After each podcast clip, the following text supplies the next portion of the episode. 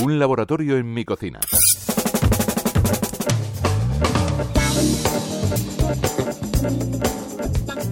La olla express siempre ha sido sinónimo de guisos, de esos guisos calentitos de invierno, pero hoy vamos a descubrir que no siempre es así.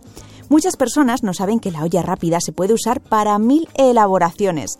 Hoy volvemos a hablar con Belén Otero, que es creadora del blog Cocinar para Dos. Bienvenida. Hola, ¿qué tal? Hace unas semanas, Belén, nos contabas las ventajas de la olla rápida y hoy, con este calor, queremos hablar de recetas fresquitas. ¿Es posible?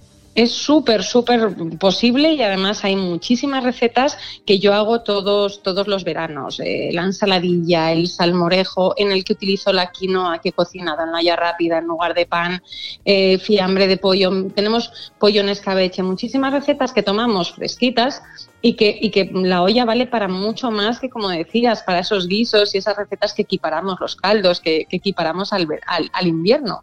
Claro, porque has publicado recientemente el libro Sácale partido a tu olla rápida, que tiene como unas 80 recetas. ¿Cuál es para ti la más sorprendente?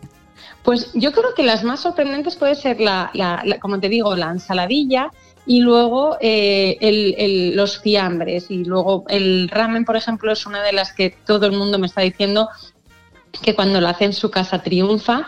El pulled pork, además, lo hicimos el otro día en un curso y quedó buenísimo. Luego puedes preparar con él unos tacos.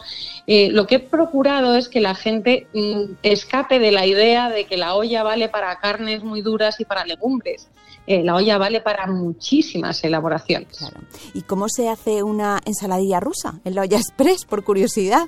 Pues efectivamente, te, primero te puede chocar porque dices, ¿cómo que la ensaladilla rusa en la olla express? No, bueno, lo que haces es cocer las verduras en la, en la olla express. Porque a mí no hay nada que, que me guste menos que cuando una ensaladilla se ven perfectamente las patatas cortadas en cuadrados y las zanahorias, que parece pues, pues la de la bolsa de los congelados o la de que, no tengo, no, hay nada en contra de ello, pero, pero a mí me gusta cuando la ensaladilla queda casi como una mousse, cuando quedan los trozos perfectamente integrados y mezclados.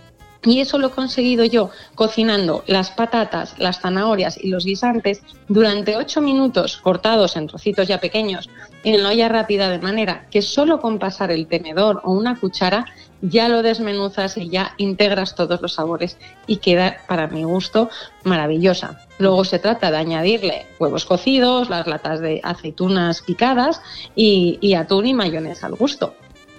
Y si alguien se anima, que seguro que sí, a comprarse una olla, ¿algún consejo, Belén?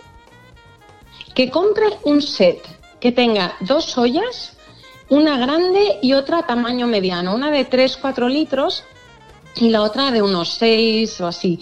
Todas las marcas tienen, mm, o casi todas, o yo las que conozco, todas lo tienen, ese set en el que compras una sola tapa, que es la que tiene el mecanismo pues más elevado de precio, y dos bases.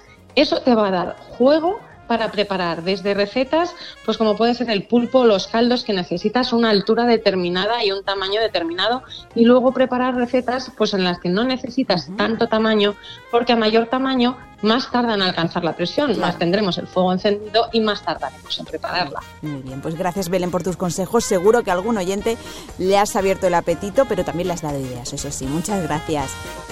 A ti.